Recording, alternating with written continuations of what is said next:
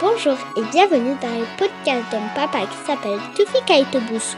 Papa, maman. Vous êtes sur le podcast Devenez qui vous voulez être. La famille, j'espère que vous allez bien. J'espère que vous avez passé d'agréables fêtes de fin d'année. Et à la famille, bonne année 2024 à toi. Bonheur, joie et surtout la santé. On va parler dans cet épisode de ces fameuses résolutions du nouvel an. T'as vu, c'est ces promesses que tu te fais à toi-même, mais que tu as du mal tenir. Dans cet épisode, tu vas comprendre pourquoi c'est difficile de les tenir et je vais t'expliquer comment tu peux faire pour réussir à les tenir ces résolutions. Alors, pourquoi c'est si dur de tenir nos résolutions? En fait, on se met souvent la pression avec des objectifs trop ambitieux.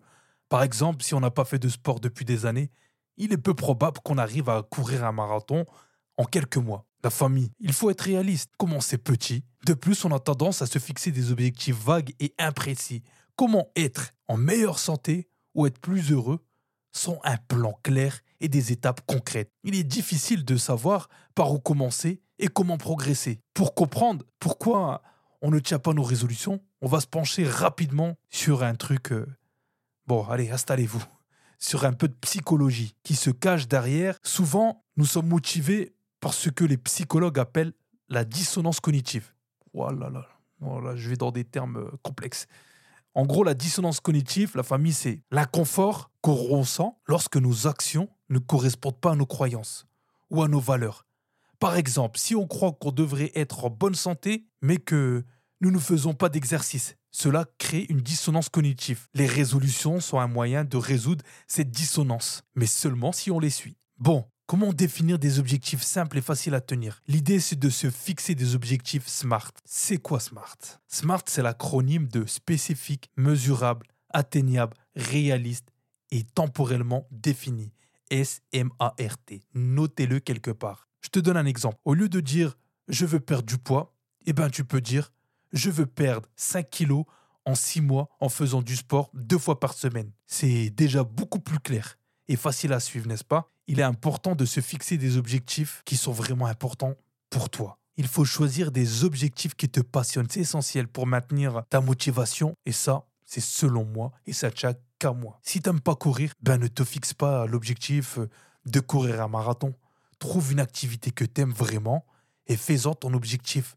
Ça pourrait être de la danse, le yoga, la randonnée, ou même apprendre à jouer du violon. Pourquoi pas? Une fois que tu as un objectif SMART, tu dois définir des étapes intermédiaires. Par exemple, si ton objectif est de perdre 5 kilos en 6 mois, tu peux te fixer des objectifs mensuels de perte de poids. Cela te permet de suivre tes progrès et de te récompenser pour chaque petite victoire. Mais tu dois te préparer aux obstacles, c'est important. Quels sont les défis que tu pourras rencontrer en poursuivant ton objectif. Comment pourrais-tu les surmonter? Tu auras besoin d'un plan. Tu auras besoin d'avoir un plan en place. Cela t'aidera à rester sur la bonne voie, même lorsque les choses se compliquent. Définir des objectifs simples et faciles à tenir n'est pas si difficile. Il suffit de choisir des objectifs qui vous passionnent, je me répète, et de les rendre smart de définir des étapes intermédiaires et de se préparer aux obstacles avec ces stratégies en main, franchement, vous serez bien équipé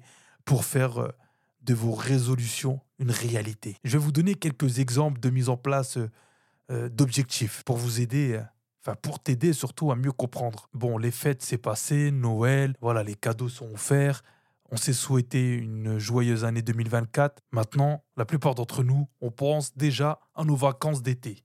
On va prendre l'exemple de, des vacances d'été. Tu veux mettre de l'argent de côté pour tes activités sur place. Tu as besoin de 350 euros par exemple.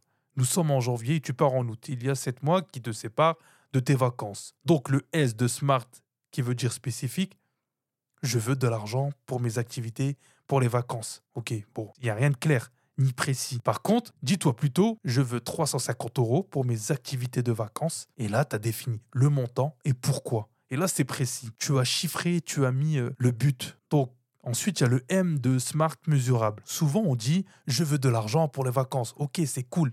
Moi aussi, je veux de l'argent pour les vacances. Mais cet argent, tu la veux dans combien de temps et combien? Bon, on connaît la somme, on le sait que c'est 350 euros. Mais admettons, t'as pas, pas la somme réelle, réelle en tête. Dis-toi le montant. Là, par exemple, c'est 350 euros. Dis-toi le montant, je veux 350 euros dans 7 mois. C'est-à-dire pour les vacances. C'est OK jusque-là. J'espère que vous me suivez. Le A de SMART, qui veut dire atteignable. Nous sommes en janvier, on sort des fêtes, comme je disais tout à l'heure, les cadeaux, les repas.